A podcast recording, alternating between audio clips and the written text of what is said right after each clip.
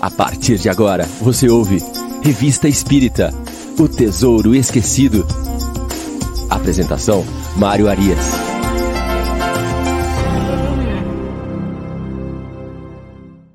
Olá, amigo ouvinte da Rádio Idefran. Estamos de volta com o programa Revista Espírita O Tesouro Esquecido. Hoje é sábado, dia 3 de setembro de 2022. Uma alegria estar aqui de volta com você. Estamos abrindo amanhã de sábado de programas ao vivo da Rádio Defran, nosso sábado com Kardec. É, sempre aos sábados estamos aqui desde as nove da manhã. Às nove da manhã, o Revista Espírita O Tesouro Esquecido. Logo mais às dez da manhã, hoje com a apresentação de Carlos Jimenez, nós teremos o Livro dos Espíritos em Destaque. E às onze horas, o Evangelho no Ar com o Chico Cruz e seus Blue Caps. Depois, no domingo, continuam os programas da Rádio Defran nós temos ali o Sementeira Cristã às 9 horas, depois tem o Vida Espírita e por aí vai. É muita programação na Rádio Defran, aproveite, são muitas discussões, estudos interessantes, comentários e vamos que vamos. Aqui o pessoal já está chegando, nosso programa de número 118. Você que está chegando a primeira vez aí, quiser deixar o seu alô no chat, você que é um internauta, tiver acesso ao chat, mande o seu alô aí, coloque ao longo do programa algum comentário, alguma pergunta, algo que possa fazer com que você se relacione conosco aqui nessa grande família que vai se transformando os programas da Rádio Idefran. Um abraço também aos amigos ouvintes que estão aí nos seus celulares, nos seus carros, espalhados por todo o mundo, curtindo a nossa programação de sábado. Muito bem, vamos ver quem está chegando aqui já. A turma já está se manifestando aqui no nosso chat. Vamos ver quem foi o primeiro a chegar. Foi o José Ricardo De Vita. Dando o seu bom dia lá às 8h18. Né? Depois nós temos a Generosa Sampaio, primeira vez que eu vejo a Generosa Sampaio por aqui. Seja muito bem-vinda entre nós. Dona Irene Pimenta, sempre aqui lá de João Pessoa da Paraíba. Valdir Fonseca e Gabriela Lopes, casal 20, nossos grandes amigos aqui também estão sempre conosco. Reinaldo de Sarandi, Miriam Farias, Gisele Nascimento, lá do Luz e Amor. Marley Caprioli, também de vez em quando com a gente aqui. Shirley Siqueira, dando seu bom dia a todos. Elisângela de Paula Fernandes, lá de Santa Maria, Rio Grande do Sul, e a Shirley Siqueira, de Poços de Caldas, e também o Armando Caetano está aqui conosco. Vamos então começando aqui o nosso sábado, tem muita coisa bacana para acontecer aqui, e vamos todo mundo até o meio-dia. Né? Suzy Silva chegou aqui com a gente agora, a Lete Aparecido Biali também aqui conosco, sempre presente na Rádio Defran em vários programas. Mas é isso aí.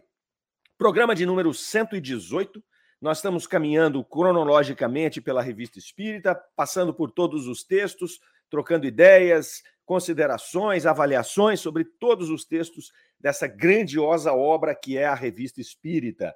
Nós estamos agora no mês de junho de 1860. Começamos esse mês na semana passada, vamos dar sequência agora aqui no estudo desse mês. Uh, o primeiro artigo de junho de 860 Kardec vai falar do espiritismo na Inglaterra. Então ele comenta que a doutrina espírita ela vem começa a se disseminar no mundo e ela teve uma dificuldade para entrar na Inglaterra. Então ele faz algumas especulações aí que nós tratamos no programa anterior. Lembrando que todos os programas estão disponíveis na playlist ali da Rádio Defran, basta você entrar no YouTube, Rádio Defran, playlists, Revista Espírita, você vai ver desde o primeiro programa até o nosso programa de 118, que é o que a gente está fazendo hoje. Então, se perdeu algum, é só voltar lá e, e assistir. Então, no programa passado, nós mostrávamos essas considerações de Allan Kardec a respeito do espiritismo na Inglaterra. Ele vai dizer que ali é, é, havia uma dificuldade de, da doutrina penetrar no início, é, muito mais por uma questão de, de, um, de um, uma posição religiosa que eles tinham ali e que eles não demoraram para compreender né, as questões morais da, da, da, comunicação com os espíritos ali, é, mas que uma vez compreendido que as informações que eram trazidas pelos espíritos elas se alinhavam com as informações do Cristo, essas barreiras foram sendo é, retiradas e aí a doutrina espírita entrou com força na Inglaterra e, e ao entrar com força, ela traz consigo alguns periódicos, assim como tinha a revista espírita, que saía todo mês, nós tínhamos revistas espíritas e espiritualistas também na América, né? e, nos, e não foi diferente ali na Inglaterra. Então, ele vai trazer para nós ali, é, dentro dessa publicação especializada que tratava do espiritismo, das comunicações dos espíritos que aconteciam ali, é, ele vai buscar um texto que está num, num, periódico lá que chama-se The Spiritual Magazine. Então, ele vai extrair o relato e vai trazer para nós aqui, para a gente poder analisar e comentar. O título é Um Espírito Falador. Então, ele vai. É, o, o, o, o, o autor aqui desse texto, né, desse artigo que estava nesta revista The Spiritual Magazine, começa falando que ele estava na cidade de Worcester há algumas semanas e ele encontrou, ele estava na casa de um banqueiro participando de uma reunião e ele encontrou uma senhora, é, uma senhora muito distinta, amiga do banqueiro, que também participava dessa reunião, e essa senhora contou a ele a respeito de fatos que haviam ocorrido na sua família é, na década, no começo ali de em, em, torno de 1920. Então nós estamos em 1960 aqui, é, desculpe, em 1860. Então em 1820 a, a senhora relata o que ocorreu na sua família ali. É, ele ficou impressionado com a história, que ele vai relatar aqui naturalmente, é, e foi conversar com o banqueiro. Olha, quem é essa senhora aqui? Ela é digna de confiança e tudo mais. E aí o banqueiro disse: Olha, conheço ela há muitos anos e o que ela te falar, você pode ter certeza que é verdadeiro. E Mas por que você está me perguntando isso? E aí ele vai dizer: Não, porque ela me contou uma história fantástica aqui a respeito de uma comunicação espiritual e tal. E ele falou: Não, essa história a gente já ouviu várias vezes de várias testemunhas da família dela. Então ele, o banqueiro confirma que havia ouvido da mulher várias vezes, porque as pessoas questionavam muito né, pelo, pelo, pelo, pelo tão interessante que era a história. E ele ouviu várias vezes, ele falou: olha, o relato é o mesmo, é consistente, não é aquela pessoa que muda o relato, né, dependendo do interlocutor. Não, então. E, e ele também já havia ouvido essa mesma história de familiares da mulher que participaram dos eventos e também de funcionários. Então ele falou: olha, é uma história que de fato ela tem é, é, total condição de ser admitida como verdadeira ali. E tinha outro fato: a mulher dificilmente falava sobre esse assunto. Porque, como era um assunto é, relativamente novo, né, trazido para a grande maioria das pessoas, era um assunto que, quando ocorriam manifestações é, é, espíritas, né, de comunicação espiritual nas casas, isso era isolado até aquele momento. Né? E ali em 1852, 53, até 60, onde eles estavam, é que a coisa se disseminou. Mas antes era uma situação que não era comum, então as pessoas evitavam ficar comentando sobre isso, porque, assim como a mulher disse, ela falou: olha, se aproximavam muitas vezes curiosos e pessoas brincalhonas que riam né, da história que ela estava contando. Então ela evitava ao máximo falar sobre isso. Ela só falava quando, de fato, alguém sério a, a questionava com interesses aqui de instrução. Então o barão, o, o, banqueiro disse a ele: olha, você é, pode perceber que ela não toca nesse assunto, a não ser quando é alguém que vale a pena conversar a respeito disso. Né? A maioria das pessoas ela não conversa sobre isso, ela deixa quieto. Muito bem. Por volta de 1820, ela vai relatar que elas, eles moravam na cidade de Suffolk, na Inglaterra, e eles foram para a França, morar numa cidade litorânea da França, na praia. Eles não relatam aqui o nome dessa cidade. É, a família dela era composta ali pelo pai, pela mãe, é, uma irmã e um irmão. Né? O irmão tinha 12 anos, era um rapazinho mais novo, e um criado inglês, um funcionário que trabalhava na casa ali. Casa deles era retirada, não era uma casa no centro da cidade ali, ela era retirada, ficava numa praia, né? E, e ali que aconteceram os fatos. E esses fatos começam uma noite quando o pai dele, o pai dela, sai na varanda e ele vê um homem sentado numa pedra na praia. Então ele viu aquele homem sentado na, pré, na pedra o homem estava com um casaco, vestido com, com um casaco, um sobretudo e um chapéu de abas largas. E o pai vai lá para se aproximar da pessoa e verificar o que é. Né? Uma casa isolada, de repente aparece uma pessoa ali, quem é essa pessoa, o que está acontecendo? E o pai chega e tenta conversar com essa pessoa. E a pessoa isola ali, não, não, não dá importância para o pai. O pai até estranha, fala, poxa, a pessoa não, não quer conversar comigo, né? não, não fala nem boa noite. Ele voltou, para casa, falou: ah, deixa o cara aí, deve estar tá com algum problema. Voltou para casa. Quando ele estava chegando na varanda de novo, ele olhou para a pedra. Ele se virou e olhou para a pedra e não encontrou mais ninguém. E ficou intrigado com aquilo, porque ele falou: Poxa, para onde foi essa pessoa? Era uma praia, não daria tempo. No fato, na hora que ele voltou, não daria tempo da pessoa sair e, e ir para outro lugar. ele teria visto essa pessoa caminhando para um dos lados ali para sair daquela praia. E aí ele ficou sem saber o que era, entrou na casa, os meninos estavam ali, a família estava reunida, e ele falou: Olha, é, eu acredito que eu vi uma aparição, né? E contou para os meninos.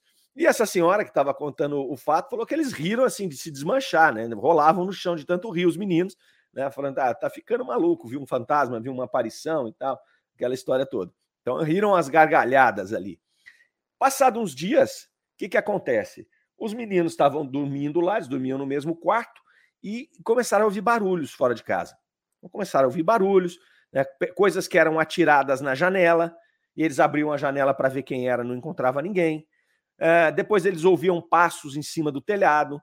Então eles foram começando a, foi começando a ter fenômenos de efeitos físicos ali na casa, né? Mas no primeiro momento os meninos é que começaram a perceber esses fenômenos. E aí foi a vez dos meninos chegarem para os pais e olha, nós estamos ouvindo barulho, né? nós estamos ouvindo coisas estranhas aqui ah, na casa e não sabemos o que é.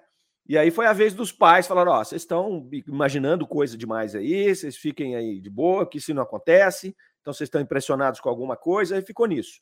Mas os fenômenos continuaram e foram aumentando de grau, até chegar uma noite em que os barulhos foram tão intensos que todos na casa puderam perceber.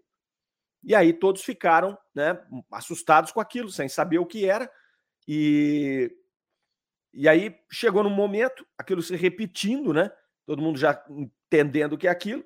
O pai se ligou na questão da aparição. Disse: olha, pô, será que tem alguma coisa a ver com aquela aparição?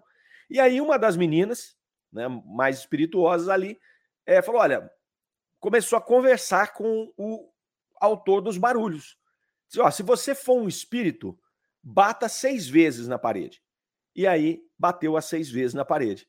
E aí eles começaram a tentar estabelecer uma comunicação ali a partir dessa tipologia que se chamava na época, não é? Que é você conversar a partir de, de pancadas. Então você, uma pancada é um A, duas pancadas é o B, e aquilo foi. Mas assim, não houve, não houve grandes progressos naquilo ali, mas já se sabia então que era um espírito que estava fazendo as, aquelas comunicações e que devia ter alguma, eh, alguma razão para aquilo acontecer. Pois bem, aí a mulher vai dizer que vai contar agora a parte mais curiosa da história. O que, que acontece? Além dessas batidas que começaram a acontecer ali, é, eles, certo dia, começaram a ouvir uma voz humana. Então as meninas relatam que estavam cantando, as duas estavam cantando ali depois do jantar e tal, e começa uma voz a cantar com elas. Essa voz começa a cantar com elas. E aí eles, elas pararam e a voz continuou cantando, então ali começa a se estabelecer esse contato mais direto. Continua sendo um fenômeno, um, um fenômeno de efeitos físicos. Né? Então, o espírito conversar é uma coisa ele conversar através de um médium, fazendo a psicofonia.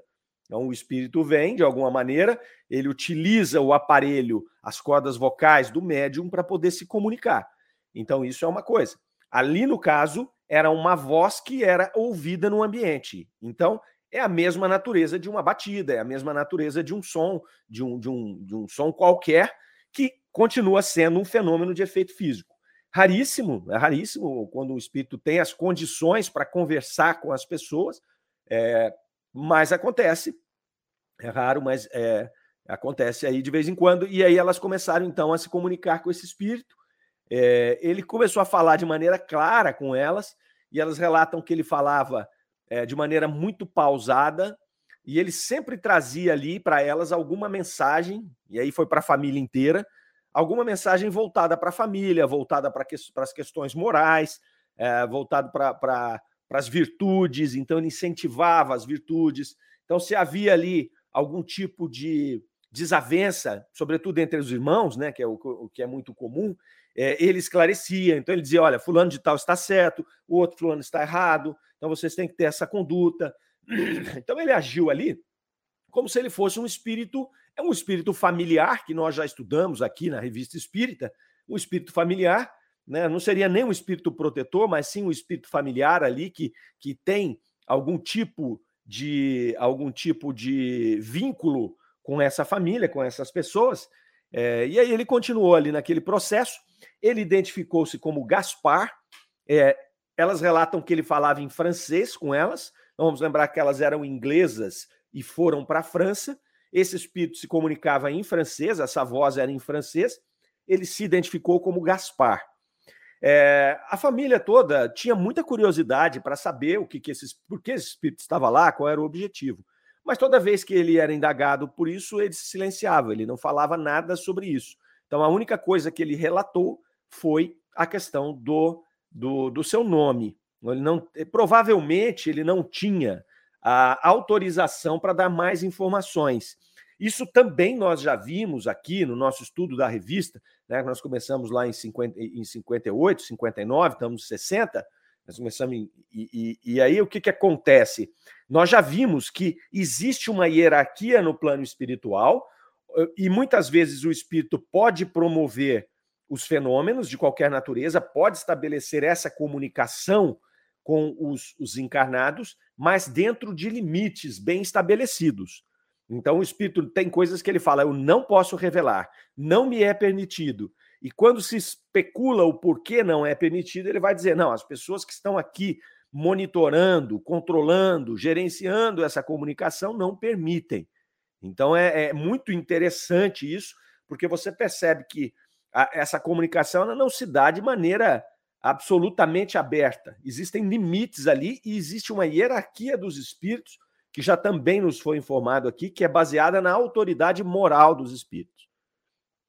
Tanto é que numa dessas reuniões, o espírito começa a conversar e ele fala: Não, eu não posso fazer isso, porque tem um espírito aqui que está me orientando o que eu posso e o que eu não posso. Eles perguntam quem era o espírito e ele vai dizer: É o espírito de verdade que está aqui.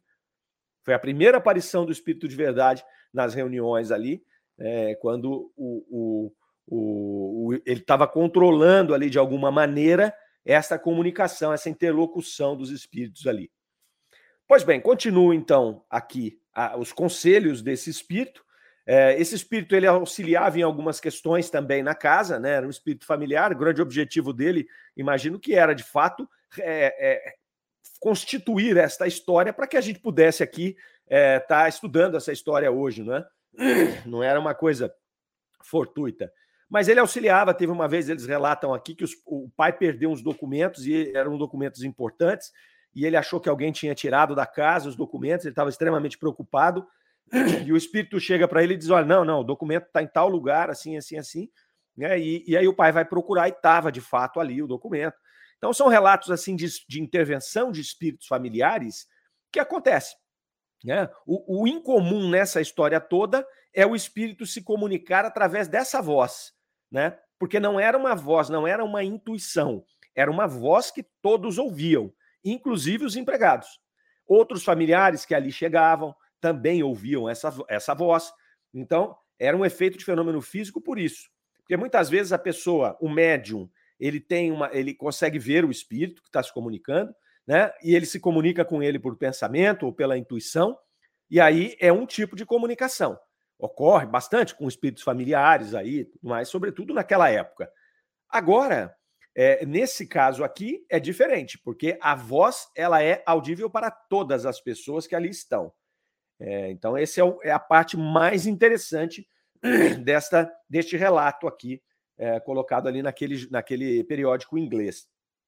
Esse espírito se comunica com aquela família durante três anos, então, durante três anos, eles acabou que virou um familiar ali, né? Ele sempre aparecia, eles sempre trocavam ideias ali. E aí, um belo dia, ele, ele disse: Olha, é, eu vou ficar longe de vocês um tempo, eu tenho alguns afazeres aqui. E aí ele se afasta, fica três meses longe deles. É, e depois eles ele retorna do nada, um dia depois desses três meses, e fala: Olha, é, eis-me aqui convosco novamente. Retornei. E a família relata que ficou muito feliz, porque já estava acostumado com aquele espírito já estava acostumado. Então lembramos que era uma casa remota, era um lugar que ficava numa praia, eles tinham pouco relacionamento ali com a comunidade como um todo, né? Tinham ali alguns familiares que iam, alguns, é, alguns funcionários que iam ali, eles conheciam e ouviam essa voz quando tinham oportunidade. Então até ali tudo bem, né? Eles só tinham ouvido o espírito Gaspar, é, e aí um belo dia o menino, que é o mais novinho né, dos irmãos, ele falou: Olha, eu gostaria de te ver eu gostaria muito de te ver e tudo mais. Ele falou: não, então faça o seguinte: vá até a praça e olhe que eu estarei do outro lado. E aí o menino foi correndo lá, olhou e tal, e aí ele voltou correndo e disse: Olha, eu vi um homem vestido com um sobretudo e com um chapéu de abas largas. Né? E aí o espírito responde: Era eu mesmo. Então foi eu mesmo que você me viu. E aí bate com aquela aparição que o pai é, viu pela primeira vez, quando esse espírito se apresenta com eles ali. Então ele tinha esse manto, esse chapéu, é o mesmo vestimento que ele, que ele promoveu a aparição para o pai, ele promoveu a aparição para o filho, até como uma forma né, de, de, de é, confirmação de que era o mesmo espírito ali. É, então, muito bem. Aí a família resolve voltar para a Inglaterra, voltar para a cidade de Falkland, lá, e, e aí o espírito avisa eles: olha, eu vou ter que deixá-los, né? Vou ter que deixá-los agora para sempre, eu tenho outras coisas para fazer. Né? A família ficou em choque, porque era como se estivesse perdendo um familiar ali. E ele falou: não, mas para onde vocês vão se eu insistir em ficar com vocês? É, vai ser uma tragédia na vida de vocês. Porque aquela população que vocês estarão agora envolvidos, eles não estão prontos para esse tipo de relacionamento ainda, para essa revelação, para essa comunicação é, é, espiritual. E aí o espírito se afasta e ela relata que nunca mais viu ou ouviu o espírito Gaspar. Então vejam que interessante, né? A história como um todo é muito interessante, mas ela vem casar muito com o que Kardec traz no primeiro artigo, que é o, o, o Espiritismo na Inglaterra, trazendo a dificuldade que havia de conceber este conceito, né? de que a vida continuava, de que nós continuávamos enquanto espíritos e mais, de que nós podíamos nos comunicar com os vivos. Então a Inglaterra demorou mais, por conta da sua rigidez ali religiosa, dos conceitos que ali pairavam, ela demorou mais tempo do que a França, por exemplo, para poder admitir esses fenômenos. Então essa história ela vai casar muito com essas ponderações de Kardec no primeiro artigo ali. Né? Então tudo a seu tempo. Nós estávamos falando aqui em 1820. Se a gente for ver em 1850, começam a se intensificar os fenômenos que vão desaguar na doutrina espírita. Né? Vão desaguar na doutrina espírita da França ali, vão desaguar, desaguar no espiritismo americano ali com as irmãs Fox, aí o, o, espiritismo americano ele acaba tendo alguns conceitos um pouco diferentes do espiritismo francês, né? Então e, e, ele segue, né? Até hoje ali o espiritualismo. A gente não vai falar em espiritismo porque espiritismo é o, é o, é o, é o termo cunhado por Kardec, é o termo desenvolvido por Kardec. Mas o espiritualismo americano que é muito forte, né? Pesquisas mostram que mais de 50% dos americanos é, eles acreditam na reencarnação, eles acreditam em espíritos. Lá a gente tem uma modalidade de consulta mediúnica que para nós é, é, é para nós é algo que a gente não comunga, porque o conceito de mediunidade para nós trazido pela doutrina espírita é diferente, porque a gente tem esse conceito de uma forma em que a gente não pode explorar isso comercialmente, né? É, já os americanos é diferente. Então, eles têm muitos médiums lá que fazem consultas com as pessoas, as pessoas vão, e tem alguns que são muito interessantes. Tem alguns que você olha que acha que é, vê que é charlatanismo puro, e tem outros que você vê que de fato tem uma mediunidade ali. E, na verdade, é, é assim que aquele povo vive, para eles foi estruturado dessa maneira. Né? Para nós que seguimos o espiritismo francês, nós temos é, essas orientações de Kardec do uso da mediunidade sem qualquer cunho comercial, né? É, então, essa é a nossa linha de, de, de trabalho e de operação aqui. Pois bem, então fechamos aqui o primeiro artigo de hoje, artigo bastante interessante. Vamos caminhando aqui, vamos ver quem chegou aqui conosco depois. Suzy Silva, a Alétio Biar já estavam aqui, o Fábio Naldi chegou aqui de Franca também, e a Karen Akari também está aqui conosco. Vão deixando aí o seu alô, pessoal, vão deixando o seu alô e vamos seguindo aqui com o nosso programa de número 118. Próximo artigo, não menos interessante, o espírito e o cãozinho. Então, Kardec vai colocar aqui que uh, um senhor de Marsella, senhor GG de Marsella, transmite o fato, né? Transmite o fato para eles ali. Uh, essa é uma das características da revista espírita e da Sociedade Espírita de Paris. Eles se comunicavam muito entre os centros que eram sendo formados ali. Então, Kardec se comunicava com milhares de pessoas em centenas de lugares diferentes, em centros diferentes. E isso que deu tanta consistência para a doutrina, não é? Porque aí ele vai trazendo informações de todos os lados ali e, e, e ponderando e juntando essas peças para trazer essa consistência da doutrina espírita. A Karen está dizendo para nós ali, ó, a respeito ainda do, do artigo anterior, ó, muito interessante a permissão da espiritualidade para a ocorrência desse fenômeno, para demonstrar a naturalidade do fenômeno. Exatamente. Traz um monte de coisas para nós aí, né? Traz ali fenômenos de efeitos físicos, inclusive a voz do espírito, traz a aparição, traz essa presença de espíritos familiares na nossa vida, né, que estão aí nos orientando, que estão nos auxiliando na jornada. Então é muito interessante de fato, Karen. E o que acontece? Nós temos esses espíritos conosco. Claro que eh, a gente não percebe porque não é na intensidade deles, mas com certeza nós já vimos em estudos anteriores aqui, e vamos ter outras oportunidades de ver, que nós temos entre nós aqui, por afinidade, é, os espíritos familiares, os espíritos simpáticos, o nosso anjo guardião. Isso são todos espíritos que estão na mesma condição do Gaspar. Só que no caso do Gaspar, lhe foi permitido fazer uma visita e uma participação mais ostensiva, justamente porque existia ali um propósito de começar a inaugurar esse processo das comunicações mais contundentes, com certeza. É, então é muito lindo isso, é maravilhoso. Mas nós não podemos nos esquecer que mesmo que a gente não tenha um espírito que se materialize, que fala conosco, é de modo que todos possam ouvir, nós temos entre nós aqueles que nos influenciam, que nos inspiram. Então, o cuidado com o tipo de afinidade, com o nosso padrão fluídico e vibratório, para que nós possamos atrair e manter esses espíritos familiares, protetores, nosso anjo guardião, é super importante e cabe a nós fazer. Cabe a nós aqui uh, estruturar esse ambiente para favorecer a presença entre nós, entre nossa família, desses espíritos bem intencionados e que querem nos ajudar ali. É, Aline Moraes está dando seu bom dia aqui para nós também. Maria Raul, lá de Canoas, do Rio Grande do Sul. Bem-vinda entre nós, Maria. Primeira vez que você se manifesta aqui, se não me falha a memória. E seja bem-vindo. Que seja bem-vinda, convide seus amigos, compartilhe esse vídeo, deixe o seu like aí, deixe o seu joinha, aperta aí o joinha para a gente poder caminhar com o vídeo e levar a revista espírita para todos os lugares desse planeta. É, tem gente ouvindo a gente nos Estados Unidos, no Chile, no Japão, em todos os lugares. Mas vamos voltar aqui, o espírito e o cãozinho. Então, o senhor GG, lá de Marsella, se comunica com Kardec e manda para ele ali um relato interessante também de que havia morrido um jovem, havia falecido um jovem há oito meses, é, e na família dele ele tinha três irmãs, e essas irmãs é, eram médiums e elas começaram a se comunicar com esse jovem. Elas se comunicavam quase diariamente com ele e usavam o cesto para poder se comunicar com ele.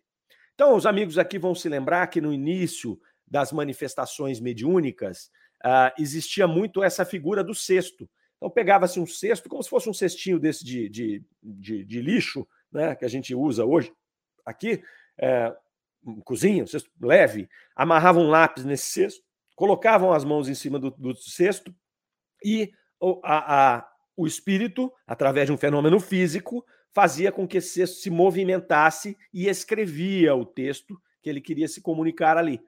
Então, é, é uma, das, uma das formas primitivas ali da mediunidade. Depois ela foi caminhando para a psicografia, para a psicofonia, né, que eram métodos mais rápidos de comunicação né, do, com os espíritos. Mas começou-se com o sexto. Primeiro era a tipologia, né, aquela história de ficar batendo, e, e ó, letra A bate tanto, letra B bate tanto. Depois eles desenvolveram ali aquelas coisas com as letras, tinha o sexto que escrevia. Então, essas meninas usavam o método de comunicação mediúnica a partir desse sexto.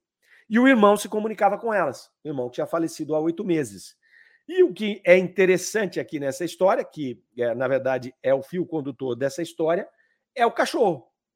Esse irmão falecido tinha um cachorro, um cãozinho, e que toda vez que ele começava a se comunicar com, com, com, com as meninas, o cachorro subia na mesa e ficava cheirando o cesto. Então, ficava cheirando ali. E aí ele um dia, ele escreveu, a partir do cesto, né, meu, meu, meu valente cachorrinho, né, que me reconhece. Então, o cachorro, de alguma maneira, reconhecia, sabia da aproximação do espírito do irmão, que havia sido seu dono, e ele subia lá e ficava cheirando o cesto. Então, um fato interessante ali. É, o interlocutor aqui, que havia escrito provavelmente para Kardec, vai dizer que ele não viu o fato, mas que várias pessoas que presenciaram ali e testemunharam eram pessoas de confiança, as pessoas que tinham conversado com ele ali. Né? E ele trazia o tema até Kardec porque ele tinha uma dúvida. Ele falou: olha, será que. Como, de que forma esse cachorro consegue identificar esse espírito? Né? Então ele pergunta: será que no, o perispírito ele tem ainda, ele traz ainda alguma partícula material que faz com que o cachorro consiga perceber a presença do dono? Esta é a questão. Então ele manda para Kardec, ele fala: olha, eu não sei se essa questão já está resolvida por vocês, mas se não está, cabe aí um, um estudo que o tema me parece interessante. E assim Kardec vai pegar esse texto, vai tomar conhecimento disso e vai fazer o quê? Uma, uma investigação. Ele começa a evocar alguns espíritos ali. Então ele evoca primeiramente o falecido, o rapaz que havia morrido lá. Então ele evoca, o espírito vem, e aí ele confirma, primeiramente confirma o fato, olha, você confirma realmente que o seu cão te reconhece, vem até o local onde você está se manifestando ali, e o espírito diz que sim, né? Aí ele pergunta, você consegue nos dar a causa? Você sabe por que que acontece isso, né? E aí ele vai falar, olha, é a extrema finura dos sentidos do cão que pode adivinhar, a minha presença, né? Então, é, eu não sei. Aí o, o, o, eles perguntam lá, mas o, cão vê ou sente? Aí ele vai falar: olha, é, sobretudo, ele sente o fluido magnético. Então, ele vai, ele vai, vai colocar isso. Na verdade, essa pergunta agora, quem responde é um outro espírito. Quem responde é o espírito Charlet. E aí, eles vão fazer uma observação aqui. Eles vão falar que esse Charlet, esse Charlet é um pintor, tinha sido um pintor, falecido naturalmente, é, e esse Chalet deu várias comunicações na Sociedade Espírita de Paris falando sobre os animais. Então o Chalet se meteu nessa conversa aqui. Kardec estava conversando lá com o espírito do rapaz que havia desencarnado e vem o Chalet e começa a dar respostas ali. E aí Kardec vai falar ainda, bom, já que Chalet entrou aqui, vamos deixar ele conversar, vamos deixar ele trazer as impressões dele. E esse Chalet, Kardec vai, vai dizer aqui nesse artigo, que ele tinha trazido várias comunicações a respeito dos animais e que elas seriam tratadas em um número específico da revista um pouco à frente. Nós vamos passar por ela. É, mas eu já conheço, já li, já dei uma estudada nesse, nesse, nessa, nessas comunicações do Chalet. Chalet chega, começa a falar sobre animais e faz várias comunicações trazendo as questões dos animais, seus sentimentos, sua evolução, enfim. Né? E Kardec, é muito interessante esse, esse, esse trecho, nós vamos passar por ele aí mais à frente, porque Kardec faz um exame crítico da comunicação. Então ele chama lá exame crítico das comunicações mediúnicas. Então, como são várias comunicações, Kardec vai pegando cada trecho das comunicações e vai fazendo considerações. E aí percebe-se que o espírito de Chalet, que havia sido um pintor, ele era um artista, é, ele tem um interesse enorme por, pela questão da alma dos animais, do desenvolvimento dos animais.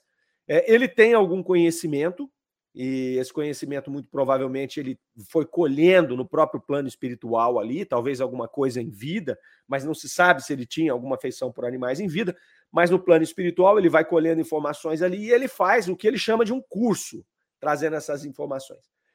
Mas ali ele tem vários entendimentos diferentes é, do que a doutrina já vinha mostrando. Então ele traz uma série de coisas, ideias coerentes e coloca ali no meio é, opiniões e ideias que eram dele, mas que Kardec vem a refutar, né, uma por uma ali, e estabelece um diálogo com esse espírito de alto nível, né, de gentileza e de compreensão e de humildade de ambas as partes, é, que é muito interessante. É muito interessante. Tanto que ao final, né, dando um spoiler aí, ao final o espírito vai até dizer: olha, é, é, eu peço perdão, né, pelas, pelas colocações que eu fiz e que não estavam coerentes, mas eu sou um pintor, eu sou um artista, então eu não consigo não me deixar levar pela imaginação. É, ele estava empolgadíssimo com a questão, né, que ele estava vendo ali é, da evolução do princípio espiritual é, que se constituía ali na alma dos animais, se é que podemos falar assim. Então, Kardec vai dizer: olha, ele trouxe informações muito notáveis sobre os animais, que a gente vai tratar na, na revista Espírita, aí a seu tempo. Provavelmente por esse motivo ele interferiu nessa comunicação agora, porque ele tinha esse interesse pelos animais. E aí ele fala: Bom, Charlie, já que você é, chegou até aqui, né? Já, já, já interferiu aqui. Vamos lá, dá sua opinião sobre isso. E aí ele vai colocar a opinião dele sobre a questão dessa, dessa percepção do animal ah, do, do, do, do, seu dono ali, né?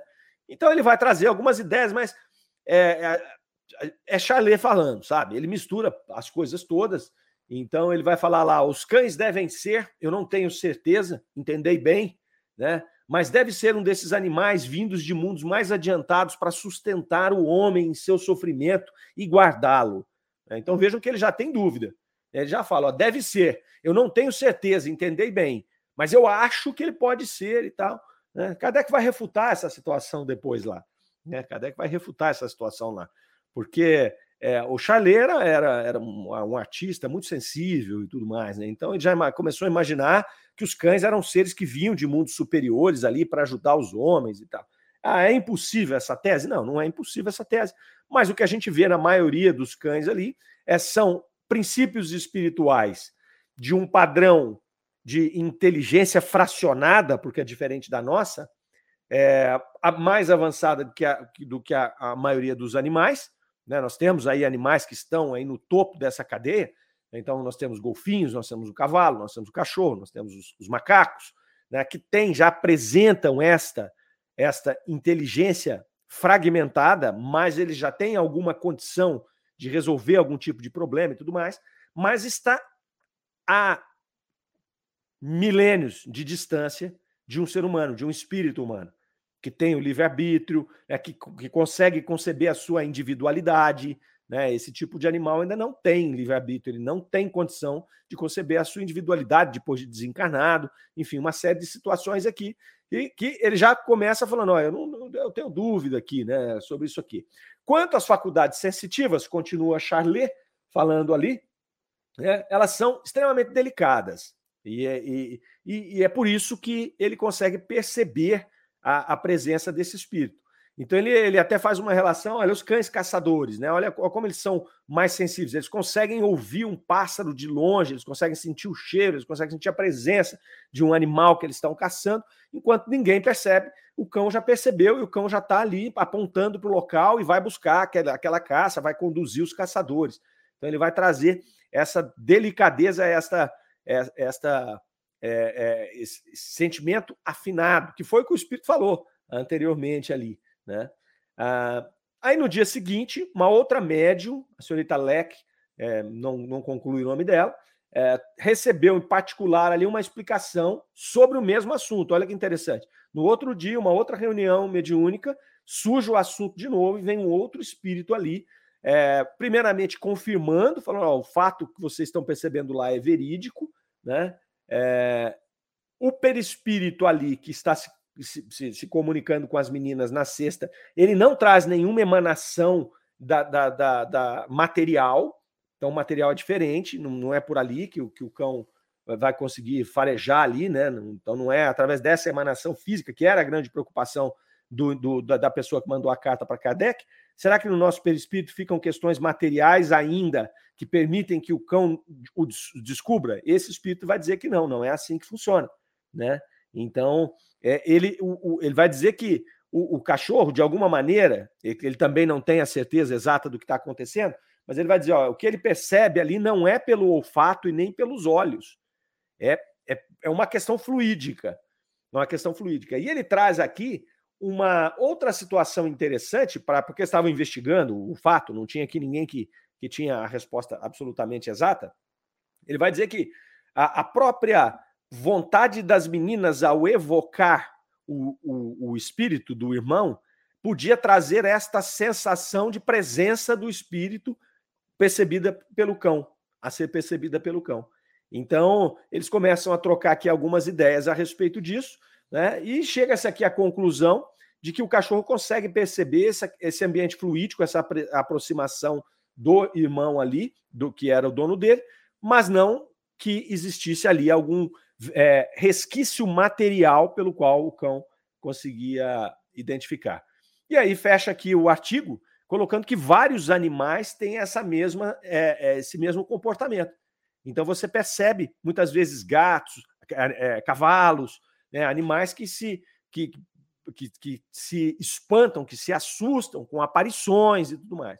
Então, quer dizer, alguma situação nesse conjunto de animais ou em alguns animais lhes dão a sensibilidade para poder perceber a presença desses espíritos e, ao perceber a presença, identificar se é um espírito que tem ou teve algum relacionamento com ele ali enquanto encarnado. Então, é bem interessante aqui. Depois nós vamos ter um desdobramento muito mais profundo desses temas quando Charlet vier trazer uh, os, seus, os seus textos aqui, o que ele chamou de um curso sobre a evolução dos animais, sobre o espírito, sobre a alma dos animais, como ele fala. Então é uma, muito interessante, está em 61 ou 62, eu não me lembro certinho qual revista está. Chegaremos lá, porque estaremos aqui passando por todos os meses e, e, e, artigos da revista. Então, certamente chegaremos lá e nos lembraremos desse mesmo caso que a gente está vendo aqui agora. Terceiro artigo que a gente vai tra tra tratar aqui hoje, terceira comunicação, vai falar do espírito de um idiota.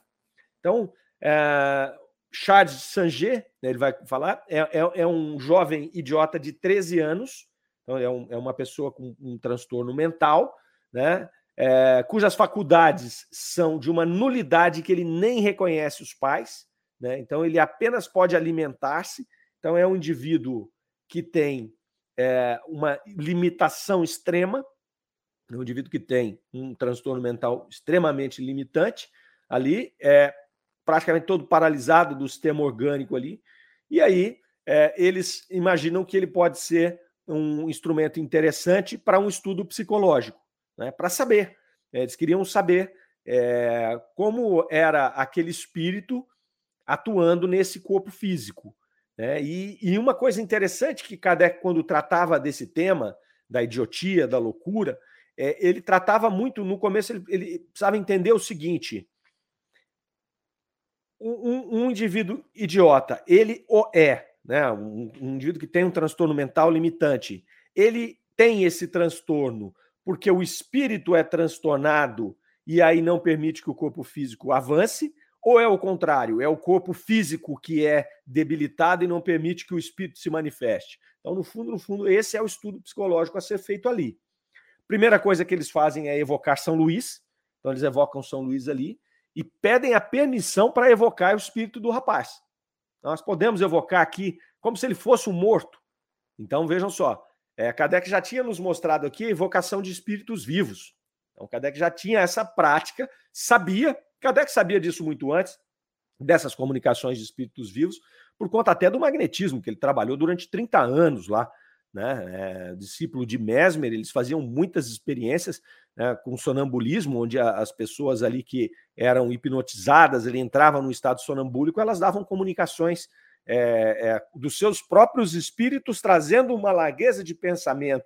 Então, Kardec já sabia dessa possibilidade, já tinha entrevistado vários espíritos vivos, mas nessa condição, dada a situação ali diferente, que era um rapaz que tinha um problema mental gravíssimo, ele pedem, eles pedem a permissão muito respeitosamente para São Luís. São Luís pode sim, pode evocá-lo tranquilamente, né? E, e, é interessante porque ele, ele, eles perguntam assim: olha, a vossa resposta nos faz supor que a gente pode perguntar para ele a qualquer momento, a gente pode evocá-lo a qualquer momento. Olha que pergunta capciosa de Kardec. E aí o São Luís já começa a dar as informações. Sim, a sua alma se liga ao corpo pelos laços materiais, mas não pelos laços espirituais. Ela pode sempre desprender-se. Olha que interessante. As outras comunicações mediúnicas realizadas com espíritos vivos, elas tinham que ser programadas. Então, nós tivemos vários frequentadores da, da Sociedade Espírita de Paris que se prestavam a fazer experiências de dar comunicações é, enquanto vivos. Mas o que acontecia?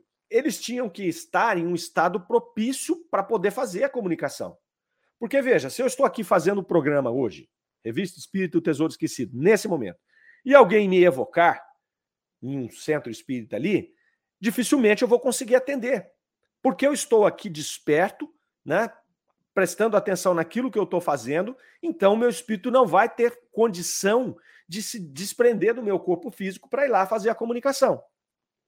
Se eu saio daqui, termino o programa, falo, vou tirar um cochilo ali, vou lá, relaxo, eu entro ali, entro num processo de sonolência, alguém me evoca, eu tenho essa condição de ir até lá e fazer a comunicação, que é o que eles faziam na sociedade espírita. Eles marcavam um horário, a pessoa, o encarnado que ia participar da experiência, ia repousar, ele entrava em processo de sono ali, e ali era evocado, o espírito conseguia fazer a comunicação. Perfeito? Nesse caso aqui, do nosso amigo Charles de Sanger, é, São Luís vai dizer o seguinte: pode evocar ele a qualquer momento. Por quê? Porque o estado em que ele se encontra, que era um estado quase vegetativo, dada a sua condição de, de, de transtorno mental, permitia com que o seu espírito tivesse disponibilidade para poder fazer as comunicações a qualquer momento. Olha que, que coisa fantástica que é né? tanto a doutrina espírita quanto todo esse movimento de trazer a doutrina espírita e os espíritos envolvidos ali, né? Kardec, São Luís, era assim, é de uma profundidade extrema. Porque a gente lê isso aqui, você passa batido. Você não percebe o que está acontecendo aqui. Né? Mas olha só, Kardec já sacou na hora. Não, você pode evocar de qualquer. Peraí, eu posso evocar a qualquer hora? E aí sim, o espírito dele está sempre desperto. Sempre desperto. Ele tem, essa, ele tem essa tremenda limitação do corpo físico. Então o espírito dele está à disposição, pode chamar ele tranquilamente. Pois bem, e aí ele acaba concluindo aqui, olha lá. Ó. Quando o vosso corpo dorme e o vosso espírito se desprende, tende as ideias tão lúcidas quando se estivessem em estado normal. Olha que interessante. Então, ele tem um grande problema físico, que ele não consegue se comunicar, ou quando se comunica de maneira confusa. Porém, o seu espírito não. Quando o seu espírito se desprende, ele tem a mesma condição espiritual que ele tinha, trazendo todas as experiências né, que ele já teve por reencarnações e reencarnações dentro do seu processo evolutivo. Então já começa a mostrar aqui que essa vida dele como um, um, idiota, como uma pessoa que tem um transtorno mental, eles chamavam de idiotas, tá? Por isso que a gente está usando esse termo. Hoje, contemporaneamente, a palavra idiota é usada para outra coisa, mas ele tem essa limitação né? Ele tem esse transtorno mental ali que inviabiliza a sua comunicação, porém ali não se trata de um espírito rudimentar, de um espírito em processo inicial de encarnação e nada disso. É um espírito que está ali, né, passando por uma prova ou uma expiação, um corpo físico limitante e que ele não consiga se manifestar. É como se ele estivesse numa prisão. Porém, ao ser evocado, ele vai se apresentar né, com a clareza relativa, porque ele ainda está conectado a um corpo físico com limitações, mas ele vai conseguir se comunicar é, aí enquanto a sua individualidade mesmo. Pois bem, então eles vão evocar este espírito, evocam ali o, o menino, é, o Charles, e, e vão começar a, a, a conversar com ele, fazem esta pergunta: vem cá, quando o vosso corpo dorme, o vosso espírito se desprende, falando com o menino já, né? As suas ideias são lúcidas, como se você tivesse em estado normal, e ele vai falar: quando o meu corpo infeliz repousa, eu estou um pouco mais livre para me elevar ao céu a que aspiro. Resposta do espírito, do menino Charles, que tem o um problema mental. Então vejam só, que interessante, ó. É, quando o meu corpo infeliz repousa, aquele corpo daquele menino, quando ele consegue entrar num estado que ele liberta a alma dele, é, ele vai dizer aqui, ó, eu estou um pouco mais livre para me elevar. Ele não está livre totalmente. Por quê? Porque o espírito está passando por uma expiação ou prova naquele corpo físico. Então, quando ele entra em estado de sono, ele não tem a liberdade total de espírito. Ele está ainda vinculado fortemente àquele corpo, né? Posto que é a experiência que ele precisa para a sua evolução. Mas ele já consegue se desvincular daquilo e se compreender como um espírito, e ele já consegue né, aspirar esse voo que ele chama aqui para o céu, que é algo que ele almeja tanto. Então, é que, que interessante isso aqui.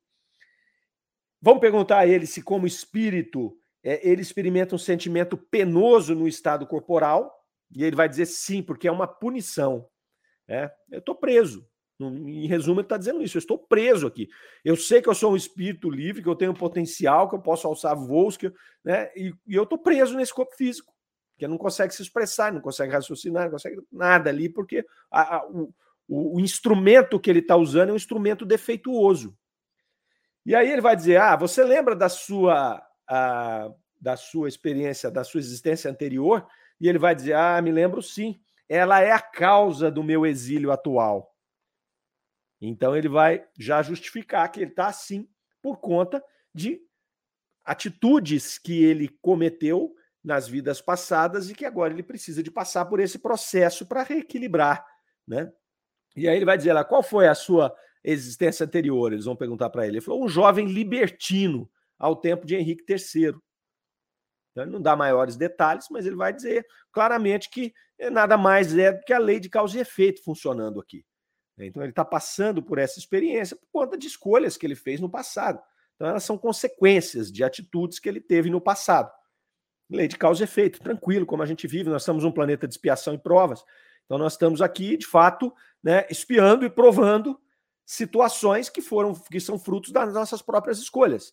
A partir do momento em que a gente vai evoluindo e fazendo melhores escolhas, nós vamos tendo ne menos necessidade de expiações e provas, e, portanto, a gente caminha para mundos mais felizes. O próximo nosso é o mundo de regeneração, onde o mal já não se sobrepõe ao bem, onde os sofrimentos físicos já não são tão necessários, onde a nossa vida vai ter um período maior de experiência, onde as nossas experiências terão um grau muito mais sutil do que esse grau materializado e animalizado que vivemos hoje. É isso que o Espírito vem nos trazer aqui. Né? Pois bem, vamos ver o que a turma está falando aqui. É a Karen ainda comentando sobre o anterior, ele falando que os cães são sensíveis aos nossos sentimentos ali. Né? É, muito bem. E a Aline Moraes fazendo seu comentário aqui, olha, tenho certeza de que meu cachorrinho foi enviado por Deus, por ele chegou no momento de uma grande perda e realmente me sustentou em todos os momentos até hoje. Kardec chama os animais, aliás, os espíritos chamam os animais de nossos auxiliares. Né? Então ele vai relatar na revista, aqui na revista Espírita, lá no comecinho do nosso programa, nos primeiros, é, é, nos primeiros episódios do nosso programa, a gente falou sobre isso, né, sobre os animais de, de Júpiter, os animais dos planos espirituais mais elevados, e aí Kardec posiciona os animais como auxiliares do ser humano. Então é sempre aquela troca que a natureza faz. Né? Então, esses, esses princípios espirituais, que ainda não, não têm consciência de si e têm uma inteligência relativa, vêm muitas vezes para nos ajudar. Então, a gente já vê hoje muitos processos de cura, processos terapêuticos sendo feitos a partir de animais. Então, realmente, é uma troca. Né? Eles aprendem com as nossas experiências e eles evoluem o seu princípio espiritual ainda a partir das experiências que eles têm conosco, né? e nos auxiliam a partir desse relacionamento, dessa troca, é o que vocês estão colocando aí, tá certo? Vamos lá.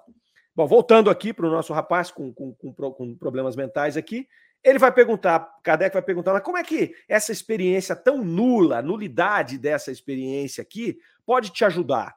Né? Como é que pode evoluir? Então vejam que interessante. Se eu evoluo aqui muitas vezes a partir das minhas ações, da tomada de decisão, esse momento para ele, Kardec quer saber o seguinte: é um momento de nulidade. Ué. Você não tem aqui, em condição de encarnado, condição nenhuma de ter escolha. Né? Porque o corpo físico dele não proporciona isso. então ele está ele tá aprisionado aqui, né? E aí o Espírito vai dizer: ela não é nula perante Deus. E Deus me impôs. Então a gente vai dizer aqui que ela é compulsória. Ela não foi uma coisa que ele escolheu.